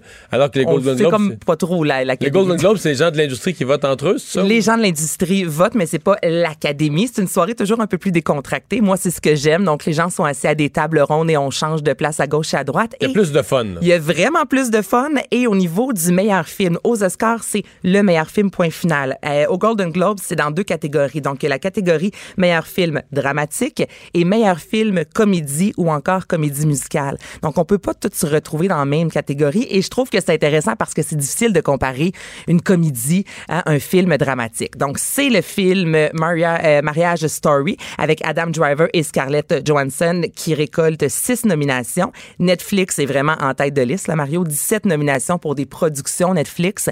Donc, ça va très, très bien pour Netflix. Euh, cinq nominations pour Irishman, cinq nominations pour Once Upon a Time in Hollywood. Et là, dans la catégorie meilleur film dramatique, Joker. OK. Irishman, ça, on l'avait vu venir. Meilleur... Irishman, ça a l'air tellement. J'ai regardé le début, ça a l'air tellement plat. Pas... Ah! T'es donc bien la première personne qui dit ça. Tu trouves que ça a l'air plate? Mais je trouve que ça a l'air d'un film pour le monde qui aime le cinéma, puis qui aime dire, mais qui aime le cinéma pour le cinéma, là. Mais il faut dire que ça m'intéresse peu les histoires de mafia, mais ça commence, c'est lent, c'est lent. J'ai dormi à la 21e minute, là. Ah ouais. Mais est-ce que tu penses que c'est le genre de film un peu comme euh, Fabuleux Destin d'Amélie Poulain, lorsque c'est sorti, tout le monde devait avoir vu ce film-là? T'étais comme weird si t'avais pas bien. aimé Amélie Poulain. On dirait qu'Irishman, c'est ça. Tu dois voir ce film-là. Tu veux-tu un contre-point de vue? Vas-y. C'est plate. C'est Mais plate. ça, c'est lent. Ben, c'est lent. C'est vraiment pour le monde qui aime le film, là, tu sais. Ça dure, tu écoute. En plus, c'est lent. 3h30. 3h30. Hey, je peux te dire, mais je me suis pas rendu à une demi-heure. Je me suis pas rendu à un septième. Ah, mais moi, c'est un projet. Tu vois, j'aimerais ça durant la période des fêtes, mais 3h30, c'est ça. là, avec un jeune enfant, on dirait que ça va me prendre trois jours, donc je remets le Bah, Peut-être projet. ça va te prendre juste 20 minutes comme moi. mais tu sais que c'est la nouvelle tendance maintenant d'écouter les films en accéléré, hein? Ah ouais? Ben absolument. Oui, c'est une vraie. J'aurais pu. Oui, oui, Ah, même que Netflix. Quand ça monte jusqu'à 64 fois, là? On peut aller jusqu'à. Écoute, une émission de 56 minutes peut être avancée jusqu'en format de 26 minutes. Donc, tu avances de deux fois la vitesse. Et Netflix teste prés- présentement sur euh, plusieurs téléphones intelligents l'application pour pouvoir consommer plein de séries rapidement. Là, ça parle en accéléré, là. Je te le dis, j'ai fait une chronique avec Benoît là-dessus. Là. Ça parle en accéléré. Donc, tu as une version de 1.5 où est-ce que je te parle comme ça. Tu as une autre version, je suis même pas capable de le faire tellement que c'est en accéléré. Selon une étude, le cerveau s'habituerait si on consomme régulièrement des séries en accéléré. Ouais, là, on est rendu mais loin, cette- hein. Ouais, mais c'est le speed watching. C'est une vraie tendance. Donc, tu pourrais écouter Irishman sur Fast Forward. Ouais, peut-être que je trouverais ça meilleur. Euh, donc, Golden Globes, euh, premier, ça, c'est le premier dimanche de, de janvier. Ben oui, 77e édition. Le retour de Mario Dumont, le seul ancien politicien qui ne vous sortira jamais de cassette. Mario Dumont et Vincent Dessureau. Cube Radio. Alors, Alexandre, dans les nouvelles, euh, une inquiétude pour nos cadeaux de Noël? Ben oui, la livraison des cadeaux, hein, qu'elle n'est pas assurée par le Père Noël dans son traîneau, est assurée par Post Canada, Mario. Et là, il semblerait que. À l'étonnement général, Ben, Post. Canada n'est pas aussi efficace que le Père Noël qui livre tout dans une nuit. Ouais, tout à fait. Euh, il semble avoir d'autres problèmes, Ben, mais. Il me semble l'année passée, c'était une grève à Post Canada qui nous faisait craindre. Exactement, exactement. Mais là, tout va bien, mais tout va pas bien. Tout va bien, mais tout va peut-être trop bien au nombre de fait qu'il y a une hausse des, co- des colis à, à traiter qui serait du jamais vu depuis une vingtaine d'années. Alors, euh, on- Post Canada qui avertissent qu'il risque d'y avoir du retard dans le traitement des colis, euh, que depuis les années 90, on n'a jamais vu d'affluence au- aussi nombreuse de paquets. Mais là, c'est Euh, sûr, le commerce en ligne, on le sait, là, les années 90, d'une année à l'autre, il y a une croissance. Peut-être que cette année, elle est phénoménale, là, mais Ouais, absolument, mais juste de, de- on dirait là, selon euh, selon certaines sources que juste en provenance d'Amazon par exemple, ce serait une hausse de 13% euh, de l'afflux de la marchandise qui viendrait euh, par livraison. Il y a beaucoup d'employés qui doivent faire là, du temps supplémentaire, des journées de 12 Mais heures. est-ce qu'ils disent un nombre de jours de retard ou. euh, C'est non à date. On est surtout de- dans les estimations. C'est surtout qu'il il doit y avoir une mobilisation d'employés, des heures supplémentaires à tour de bras pour que, que, que tout le monde reçoive ses colis à temps. Mais quoi qu'il en soit, là, ça reste que c'est une affluence avec laquelle euh, Post Canada a de la misère à, à traiter, à faire affaire. Alors, avec la montée du commerce en ligne et tout ce qu'on connaît à ce sujet. Mais je sais pas si c'est les autres compagnies de livraison, parce qu'en bout de ligne, là, euh, Post Canada, dans le domaine du colis, euh, Post Canada n'a pas le, pas le monopole du tout, du tout. Dans le domaine de la lettre, oui. Ouais. Mais dans le domaine du colis, euh, il y a plusieurs FedEx, autres. Ben oui, UPS, UPS, tous les euh, autres. Non, mais j'imagine, faudrait vérifier de leur côté. Parce que Puro Later, ça, c'est Post Canada, là. Ouais, faudrait, mais faudrait Ouais. vérifier si l'affluence est aussi, euh, aussi grande chez ouais. les, euh, les, les privés. Alors, ça a été voté au Parlement euh, ce samedi. Hydro-Québec le confirme aujourd'hui. Donc, dans le cadre de la loi 34, euh, il y a des gens qui, les partis d'opposition disent que ça va être mauvais pour la deuxième, troisième, quatrième année, mais pour la première année, c'est un gel des tarifs. Alors, oui, c'est officiel. Ils l'ont annoncé aujourd'hui dans leur communiqué. Hydro-Québec, les, les, les retombées, si on veut, de 500 millions de dollars qui vont être reversés aux clients d'Hydro-Québec, tous ceux qui avaient un abonnement d'Hydro-Québec entre 2018 et 2019. On va savoir le sol final, là, pas tout de suite. On nous dit, là, euh, l'année va se terminer évidemment le 31 décembre. Ça va être connu dès le mois de janvier, le montant qui va être donné. On dit que c'est une moyenne d'environ 60 dollars par client résidentiel qui va, qui va retomber. Donc, euh, des petits chèques qui vont revenir dans les poches des clients. Mais ils ne mettront pas sous forme d'une baisse sur le compte d'Hydro. Ils vont. Non, j'ai vu ça, ils ont d'ailleurs parlé d'un retour d'argent, plus le gel, plus le gel des tarifs au premier. Ça serait, ça serait un crédit sous forme de chèque. Ouais. En fait. Donc, euh, Qui ça- va va- s'additionner, qui va s'additionner au, euh, au gel des tarifs pour le 1er avril. Exactement. Par contre, là, dans le projet de loi, on fait ça sur cinq ans. Donc, la deuxième, troisième, quatrième, cinquième année, là, on s'adapte à l'inflation. Et, et c'est là que le bas blesse parce que dans les, depuis qu'Éric Martel est président d'Hydro, la quasi-totalité des années, là, on était en bas de l'in- les hausses d'Hydro étaient en bas de l'inflation. Quand on nous dit qu'on va être à l'inflation, oui, ça a l'air d'une protection. OK, on n'aura pas de hausse exagérée, mais D'un autre côté, ça risque c'est plus que de ce faire qu'on a facture. Oui, oui, c'est plus que ce qu'on a connu euh, ces dernières années. Alors voilà pour Hydro et euh, à la SAQ, ben, les profits augmentent. Ouais, un autre bilan, là, euh, ça, ça a explosé les profits nets de la SAQ de 10,6% juste dans le dernier trimestre. C'est 200. Il me semblait pas que j'avais exagéré qu'autant. Non, mais 204. C'est pas juste moi. Oui, tes achats des fêtes, Mario. Non, ça même coup- pas encore fait. Même pas fait, à coup de caisse. Regarde, mais c'est euh, donc 297,3 millions de dollars dans le dernier trimestre. Ces trois derniers mois, là, c'est 807,2 millions de dollars. Évidemment, il y avait eu, euh, tout ça, c'est quand même grâce aux hausses de prix enregistrées hein, qu'on avait vu en novembre 2018, mai 2019. Mais il y a eu une augmentation des vins et des spiritueux. Pour les spiritueux, là, c'est une- quand même un bond de 11,9% Mais ça, ça revient à la mode, là, les, les gins, les, les- Ben plusieurs, les, les drinks, les cocktails. Et je sais que tu es un amateur autant que moi là, de, de gin. Le gin de- québécois, mais les cocktails aussi, les, regarde les jeunes boivent beaucoup plus de cocktails à base de vodka, etc.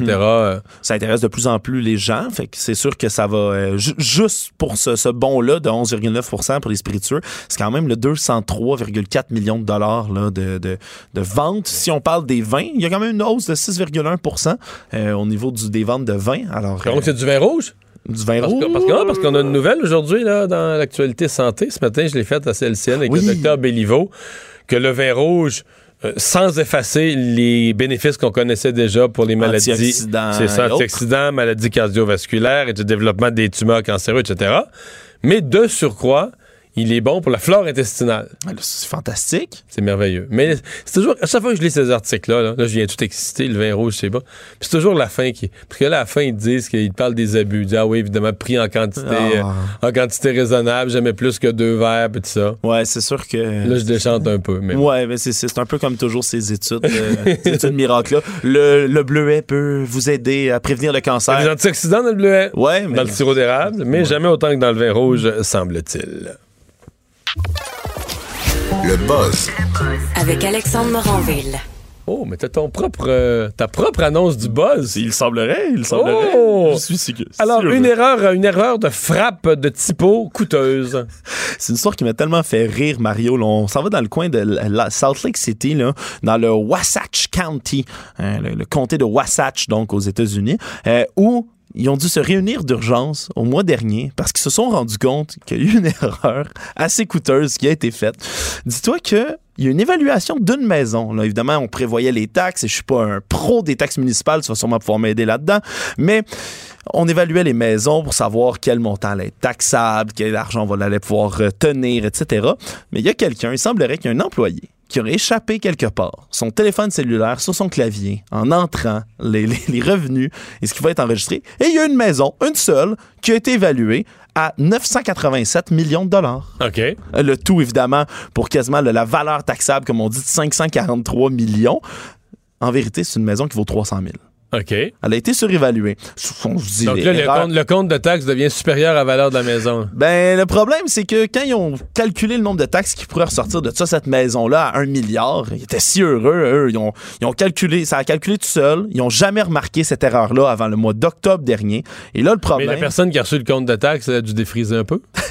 Mais ils disent que la personne s'est même pas aperçue de cette erreur-là. Elle l'a pas payé, Elle cas. pas payé encore Elle a pas son payé ses taxes, Elle ça. avait pas vu. Elle s'est dit que c'était une erreur, Mais forcément. eux, est-ce qu'ils ont inclus le montant d'argent des revenus de la ville? Ben, c'est ça le problème. C'est qu'en ce ils l'ont inclus dans le budget de la ville Ben, comme ils l'ont inclus dans le budget de la ville. Et là, en ce moment, ils se retrouvent avec. Là, ils l'ont mis, Son- mis dans le budget de la ville, ils l'ont dépensé dans des nouvelles initiatives. Mais là, ils, ils- ils- ils espéraient quand même recevoir plusieurs millions de dollars avec ça. Puis il y a quasiment en ce moment 4,4 millions de dollars de trous dans le budget juste à cause de cette maison-là.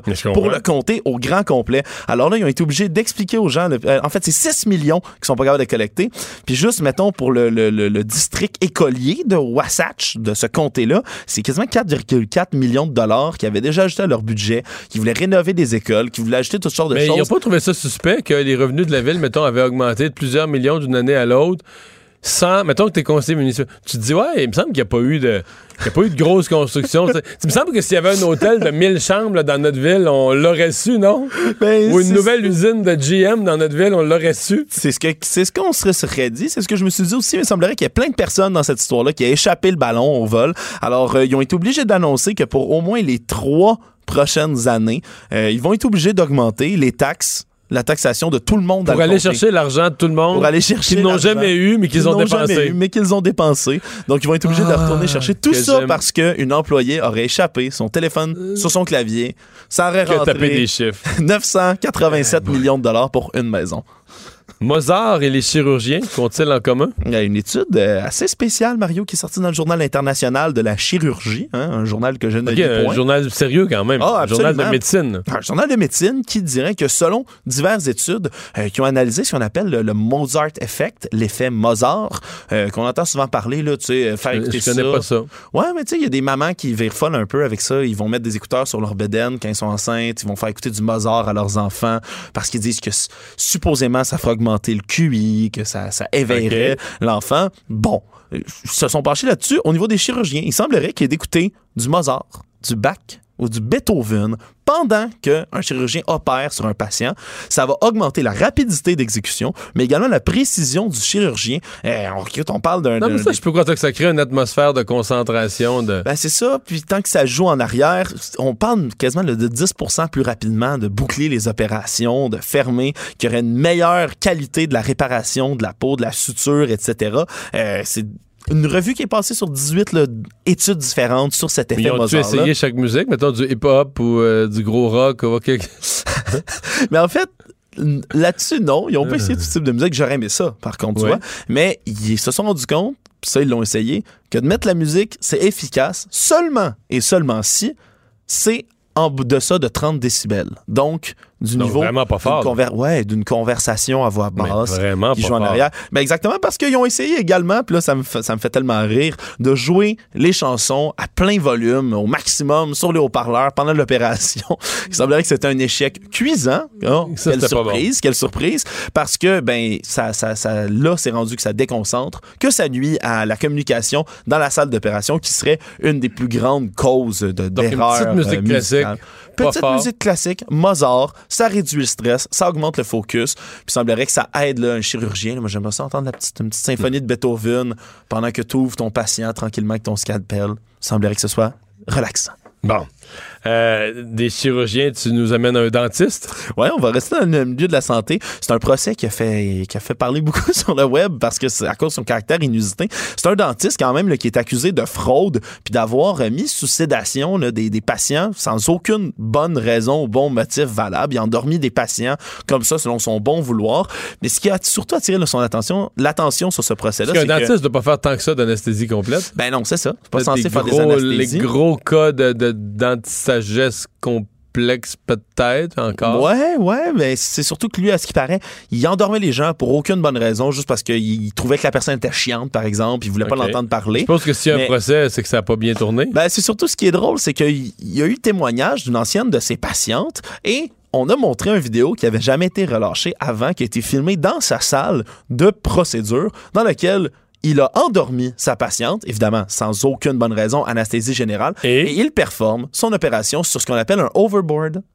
Tu sais, les petites affaires à roulettes où tu mets tes deux pieds l'un côté de l'autre, là. Il y a des petits trous, puis ça roule, c'est électrique, tu te promènes, bzzz, comme ça. Un overboard? OK. Ben, lui, euh, il s'est filmé, il a endormi sa patiente parce qu'il trouvait ça drôle. Après ça, lui, il s'est filmé en train de performer toute son opération dans la bouche de sa patiente sur son overboard. Donc, en glissant, brrr, avec ses petits trous en dessous de ses pieds, puis oh, il se déplace, oh, debout, oh, il glisse, il roule, il rit. Il a filmé tout ça. Il- C'est pour ça qu'il s'amusait. ah oui, lui endormait ses patients pour pouvoir les opérer sur des overboards et d'autres euh, et d'autres Mais ça a conneries vraiment aucun rapport. Absolument pas. Donc euh, non. en plus, lui non seulement il, donnait des médicaments là, qui- c'est pour aucune bonne raison à ses patients pour les endormir, mais en plus, en dépensant ces médicaments-là, lui, il justifiait un remboursement, euh, par exemple, de Medicaid, qui paye ce genre de médicaments-là. Il aurait fraudé pour à peu près 1,8 million de dollars en médicaments. Donc, euh, c'est un procès qui a attiré l'attention, mais avoir la vidéo euh, de lui qui décide d'opérer les gens en roulant un peu partout dans sa salle, c'est drôle à voir, puis ça, ça a bien fait rire. Mais la vidéo, qui a filmé? Je pense que c'est lui-même. Il se filmait, il se trouvait ça drôle. ça, a été, lui. ça a été perquisitionné Ça a fini par être perquisitionné. Maintenant, ça a été révélé au procès à la grande stupéfaction d'un peu tout le monde. Un régal pour les amateurs de whisky. Ouais, je vais finir là-dessus. Une petite note. C'est pas que c'est si étonnant que ça, mais c'est quand même pour euh, n'importe quel amateur de whisky, c'est une belle nouvelle. C'est une collection de plus de 3900 bouteilles de whisky rare, euh, qui est- dont un, un amateur américain qui est décédé maintenant, euh, qui vont être mises aux enchères par la maison écossaise Whisky Auctioneer. Mais c'est probablement la plus grande collection privée de whisky de l'histoire qui va être vendue. Écoute, Là, la succession regardait ça, puis ils ont dit, nous autres, on. Ils en fait, ils l'ont fait évaluer, puis on aime mieux l'argent que le whisky. Mais en fait, c'est sa veuve qui a fait un communiqué dans lequel elle explique que son mari a toujours aimé les bouteilles, qu'il en a collectionné de partout au travers du monde. Puis elle dit que ce serait vraiment une honte que personne ne puisse les boire. Elle dit on les a C'est collectionnés. 3900, j'avoue que pour une madame seule. Et puis on parle, il y a des bouteilles écossaises. Évidemment, là, la plupart, mais il y a des bouteilles irlandaises, américaines, japonaises même, et a surtout, surtout, c'est dans cette collection-là, il y aurait plusieurs exemplaires de bouteilles qui vaudraient au-dessus d'un million de en livres sterling. là. L'unité, la bouteille. Parce qu'ils sont vraiment rares, Parce que vieux, il y en a plus. euh. Des bouteilles de fou. On va parler entre autres d'un Macallan 1926 qui s'appelle Fine and Rare 60 Years Old, donc qui était 60 ans, près- selon ce que je comprends, déjà à cette époque-là. Euh, c'est la bouteille de whisky, là, ce genre de bouteille-là, qui a, qui a déjà le record des bouteilles les plus chères vendues au monde. La dernière, c'était 1,7 million d'euros en Ok, octobre dernier. Là, la, la, la veuve, la madame, elle va passer à la caisse. Oh, elle va passer à la caisse, passe ses go, réclamer 200 dollars, 2 millions de dollars, ce que tu veux. Il y a plusieurs bouteilles là-dedans. Là, si... Ça m'étonnerait que quelqu'un achète ça d'un bloc, les 3900 bouteilles. Mais quoi qu'il en soit, là, ça... elle veut qu'elle soit bue, mais ça va, euh, elle va pas en tirer un fort prix parce que ces bouteilles-là sont inestimables. Merci. Les têtes enflées. Voici Master Bugarici. Bonsoir, Master. Bonsoir, Mario. Comment vas-tu? Dis bien. bonsoir parce qu'il fait noir à cette Ouais. heure-ci, ça, ça m'affecte. Mais ça m'a- ça m'affecte On est encore l'après-midi officiellement. Je pensais que tu savais que j'étais allé aller-retour en fin de semaine à, à Buffalo puis que j'étais fatigué un peu. Je pensais que tu faisais le gag. Ah. J'étais allé vivre l'expérience football. Mario, j'ai pogné quelque chose. J'ai trouvé ça vraiment Ils ont cool. perdu les Bills. Oui, mais un match euh, épique. là. Ben en fait, ouais, puis c'est c'est moi je voulais ça. J'écoute pas, je suis même pas le football en fait, mais je voulais vivre l'expérience euh, du tailgate Et puis? tout ça. J'étais happé tellement que je vais en parler jeudi euh, aux effrontés avec John Peterson. J'ai- vécu ça comme une, un- une étude sociologique, je pense. J'ai- C'est extraordinaire, un tailgate. Là. euh, sérieux, puis je m'attendais, puis j'ai un, j'ai un, un gros préjugé, là, je m'attendais à juste à des gros caves américains qui boivent de la Bud Light puis qui lancent ça partout puis qui se battent. On est loin de là. Ben Ce que j'ai vu, je sais, j'avais un préjugé, j'étais happé, puis euh, je, vais, je, vais, je vais me livrer cette semaine là-dessus. J'ai eu, un- j'ai eu un méchant trip, Mario. J'ai vraiment aimé ça. Vraiment. Mais là, t'as eu tout un match, parce que les Ravens, euh, c'est l'équipe de l'heure. Ouais. Euh, mais malgré tout, ils ont eu de l'opposition. Là. Ils ont pas, alors que les, toutes les semaines avant, les Ravens écrasaient tout sur leur passage. Hier, il y a quand même eu un match. Ça a rendu ça complet agréable parce que le- euh, l'ami Vous avec êtes froid? Parce que Buffalo fait souvent Ouais. très froid dans en fait, c'était ensoleillé, ce qui était le fun. Évidemment, hein, on est l'hiver, fait que oui, il y avait, il y avait un certain. Mais si je me compare au gars qui était deux rangées en avant de moi, qui lui était en bedaine, je pense que je pense que j'étais au chaud, puis ça allait bien. Mais ce qui a rendu ça le fun, c'est que j'ai un ami qui a parié sur le parti, puis lui était pour les Ravens, fait qu'il a eu peur jusqu'à la fin. Avec la fin de match qu'on a eu, j'ai eu bien du fun à le niaiser avec ça, moi. Et qu'est-ce que t'as pour moi aujourd'hui? On s'en va du côté de la France. Le mois passé, il y a une grand-mère qui célébrait son 90e anniversaire. C'est quand même pas rien. Mhm. Puis elle est devenue une méga star du web. Qu'est-ce qui s'est passé? 90 ans, méga star du web. Donc, elle a fait quelque chose pour célébrer son anniversaire. Ouais. C'est ça qui fait la star du web. C'est vrai. Bon, le parachute, ça a été fait 100 fois, ça peut pas être juste ça. Ouais. Ça? C'est beaucoup moins spectaculaire. Ah, Mais on parle de millions de views, là. On parle d'un vidéo qui tourne. OK. Donc, est-ce qu'elle a juste parlé et dit quelque chose de drôle? Elle a fait quelque chose? Tout ce que tu dis là est vrai. Elle a parlé. Elle a parlé. Mais elle a fait quelque chose aussi. C'est ce, dont elle a parlé ou comment? OK, mais c'est pas tellement... Elle a pas fait une prouesse physique, là. Non, du tout. Zéro physique. Puis tu sais, il y a définitivement. Moi, je te dirais en indice qu'il y a définitivement pas d'âge pour ça. Quoi Elle a chanté. Non, elle, Elle a parlé de sexe. Elle a parlé de sexe, oui. Ah, j'ai raison. Oh, T'as raison. En fait, Elle Gilles a, fait une demande, elle a fait une demande en mariage. elle a... Ça aurait été sublime. Non, c'est plus simple que ça, en fait. Gilles Latulippe fait dire que c'est OK. Gilles Latulippe faisait que c'est OK. Ouais. Rien. Gilles Latulippe, qu'est-ce qu'il dit qui est OK? Gilles Latulippe. Mais non, mais elle a... T'as peu. La madame, Tu elle dis, a... elle a parlé de. de- de- tu l'as- tu presque, là. dit, Elle a parlé de sexe. parlé de sexe, Gilles Latulippe. Elle a compté une joke de cul. Alors, c'est en plein, ça. Aussi simple que ça. Mais en fait, ce qui est le fun, c'est qu'elle a été filmée par sa petite fille. Elle savait pas qu'elle était filmée. Puis la gars, le- OK, je comprends. Elle, elle- elle compte une histoire grivoise, Ouais. mais pas à la caméra. Elle, elle sait pas qu'elle est filmée. c'est ce qui rend ça merveilleux parce qu'elle met de l'intonation puis elle met beaucoup d'intensité dedans. Elle est théâtrale, la Elle dame. est très théâtrale. Elle s'est fait prendre à son propre jeu parce que là, je pense qu'elle est rendue comme à 4 millions de views. Puis les gens trouvent ça bien drôle. Mais tu sais, c'est surprenant parce que c'est une dame de 90 ans.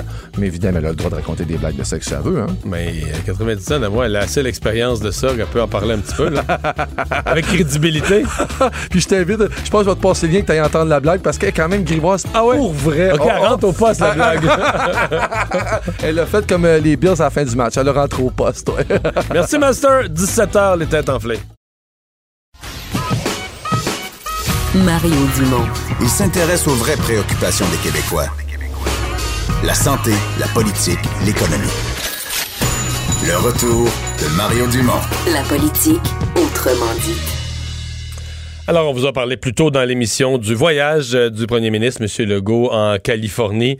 Euh, il avait, évidemment, à l'ordre du jour, il y a d'autres éléments, mais le cœur de son voyage, c'est vraiment de euh, aller chercher, aller intéresser les grands studios, autant les, streaming, les Netflix, Disney, à venir faire du tournage au Québec. On est quand même bien équipé avec de grands studios, des bons techniciens. Euh, Marc-André euh, Gagnon du journal euh, est avec M. Legault, fait partie de la, de la délégation de journalistes qui le suivent. Bonjour Marc-André.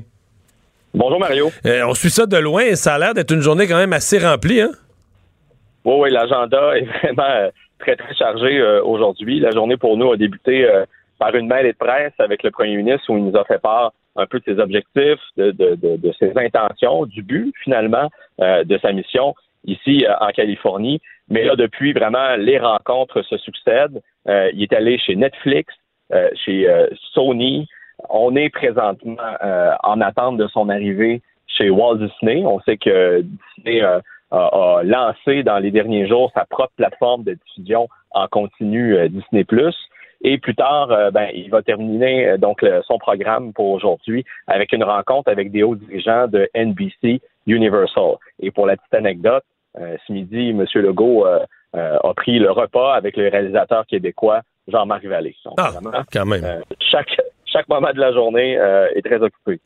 Et euh, il y avait, euh, il y a eu une annonce qui en est ressortie euh, par rapport à une des séries euh, vraiment euh, populaires de Netflix.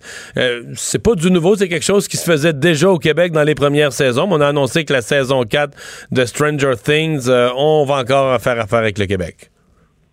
C'est ça, ben exact. Donc, euh, le studio québécois, Rodeo FX, c'est quand même un pied à terre à Montréal, à Québec, à Los Angeles, à Londres, à Munich aussi. ben, ils ont travaillé sur la saison 3 de cette populaire série-là sur Netflix, Stranger Things.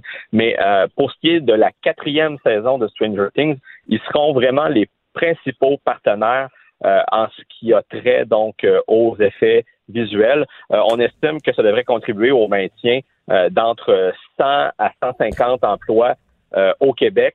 Euh, M. Legault parle souvent euh, que pour lui, c'est important de, de créer puis de maintenir des emplois de qualité. Euh, ben ça, c'en est un bon exemple parce que les gens qui travaillent dans ce domaine-là chez Rodeo FX gagnent en moyenne là, 75 000 par année. Donc, c'est quand même considérable. OK. Euh, donc, on peut penser à une annonce. On dit souvent dans ce genre de voyage-là, on aime bien avoir une petite affaire dans sa manche, quelque chose de déjà, déjà signé. Euh, est-ce qu'on, est-ce que M. Legault a accompli ça ou on peut penser que c'était déjà dans la poche là, quand, euh, quand ils ont organisé le voyage, ils ont juste euh, profité de la journée pour l'annoncer?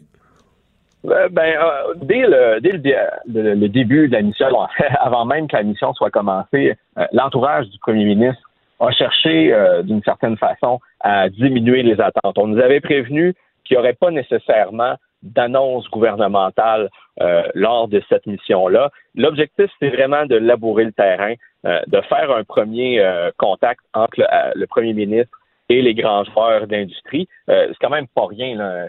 ils rencontrent pas juste des, des, des, des relationnistes.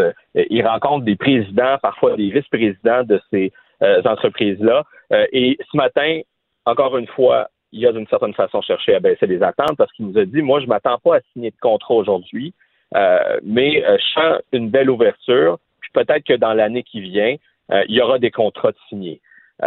mais personnellement, M. Legault, lui, ce qu'il veut, c'est de faire en sorte d'attirer davantage de production étrangère, de tournage étranger, soit de films ou de séries effectivement au Québec, puisque euh, depuis quelques années, les retombées de ces tournages-là stagnent entre 3 à 400 millions de dollars.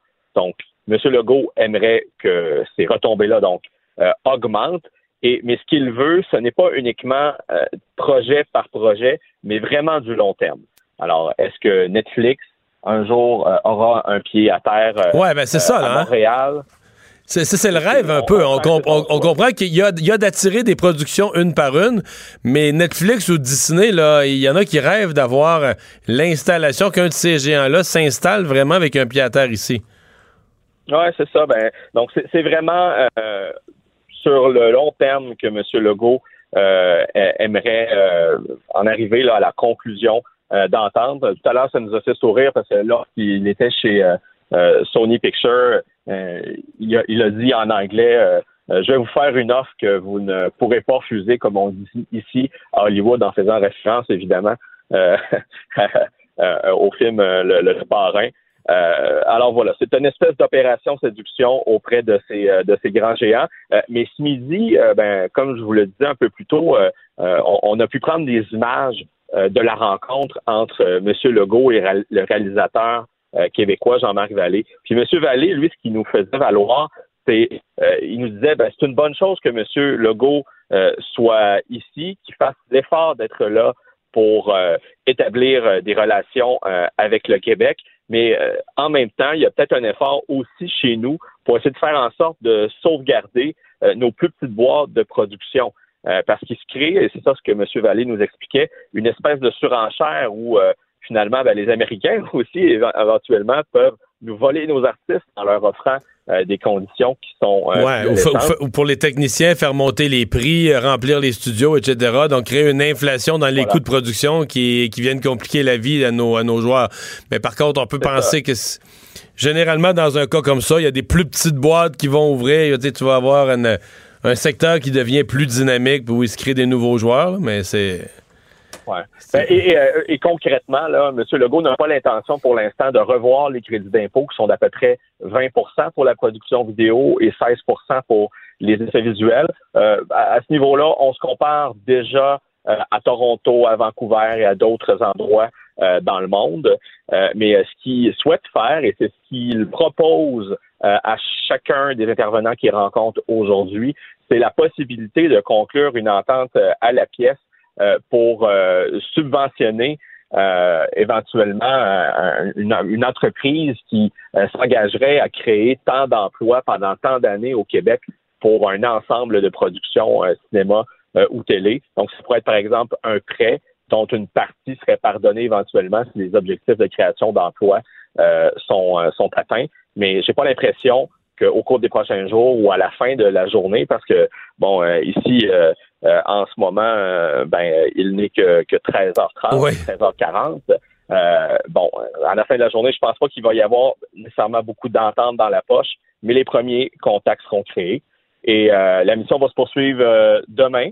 ce soir, on prend l'avion, on, prend, on met le cap vers la Silicon Valley. donc demain, des rencontres avec des gens du milieu universitaire, du milieu des affaires. Et la cerise sur le Sunday, ben, ça va être mercredi où euh, il va être reçu par le gouverneur de la Californie, euh, Gavin Newsom. Évidemment, il sera question de la bourse du carbone parce qu'on sait que l'administration Trump conteste euh, donc ce marché conjoint avec, et, la Californie, la Californie et le Québec sont les deux seuls partenaires. C'est vraiment une entente à deux. Il y avait l'Ontario avant, mais sous Doug Ford, ils s'en sont ils s'en sont retirés. Hey, merci beaucoup Marc André. Excellent résumé. Au revoir, bye bye. Le retour de Mario Dumont. Pour nous rejoindre en studio. Studio à commercial cube.radio. Appelez ou textez. 187 cube radio. 1877 827 2346. Alors c'est l'heure de la chronique politique de Gilles Barry. Salut Gilles. Salut Mario, ça va? Oui, ça va bien. Euh, tu surveilles le déroulement de cette commission très importante sur la DPJ qui est présidée par Régine Laurent. Il y a eu un coup de cœur la semaine passée, elle a mis le point sur la table, a décidé de brasser la case.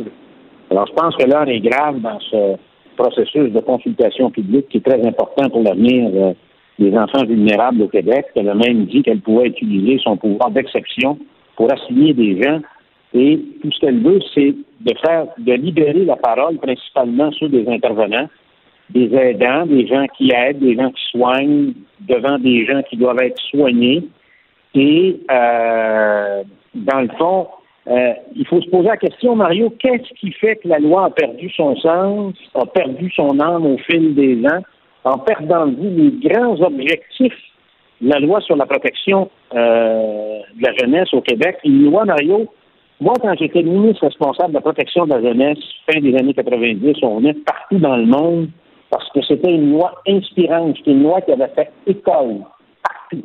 On avait des délégations d'intervenants d'un peu partout, de spécialistes, de thérapeutes, euh, d'avocats, qui regardaient ça de très, très près. Alors, il y a, eu une cassure, Mario, euh, et je te dirais principalement en 2015, quand on a décidé de, de, de mettre la protection de la jeunesse dans le grand tout, qui a été avalé par la grande réorganisation des services de santé et services sociaux, dans les SUS, les CIS, les SIAM, miam miam, on avale tout. Alors, la machine a broyé tout le monde.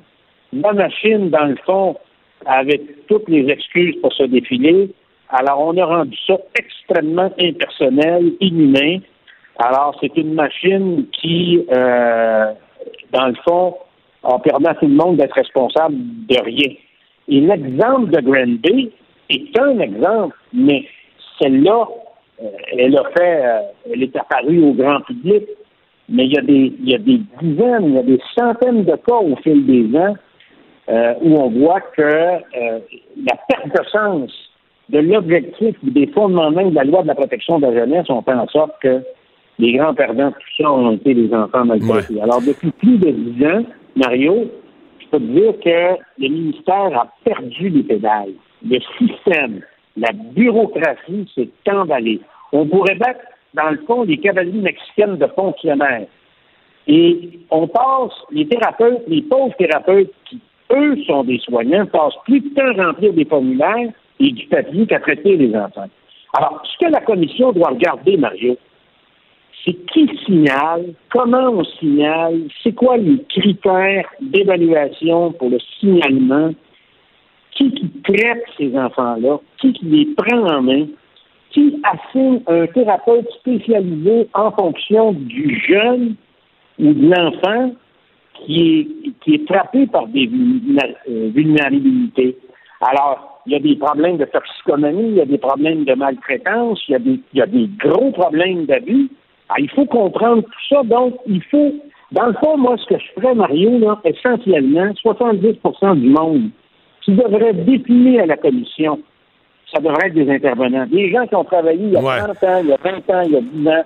C'est eux autres qu'il faut entendre, Mario. Mais là, mais là c'est ça, c'est ça que dénonçait Mme Laurent. Elle a dit, elle parle d'une omerta au ministère de la Santé. Elle dit des gens à qui on devrait absolument parler n'ont pas le droit de parole. C'est un peu ça qu'elle a dit.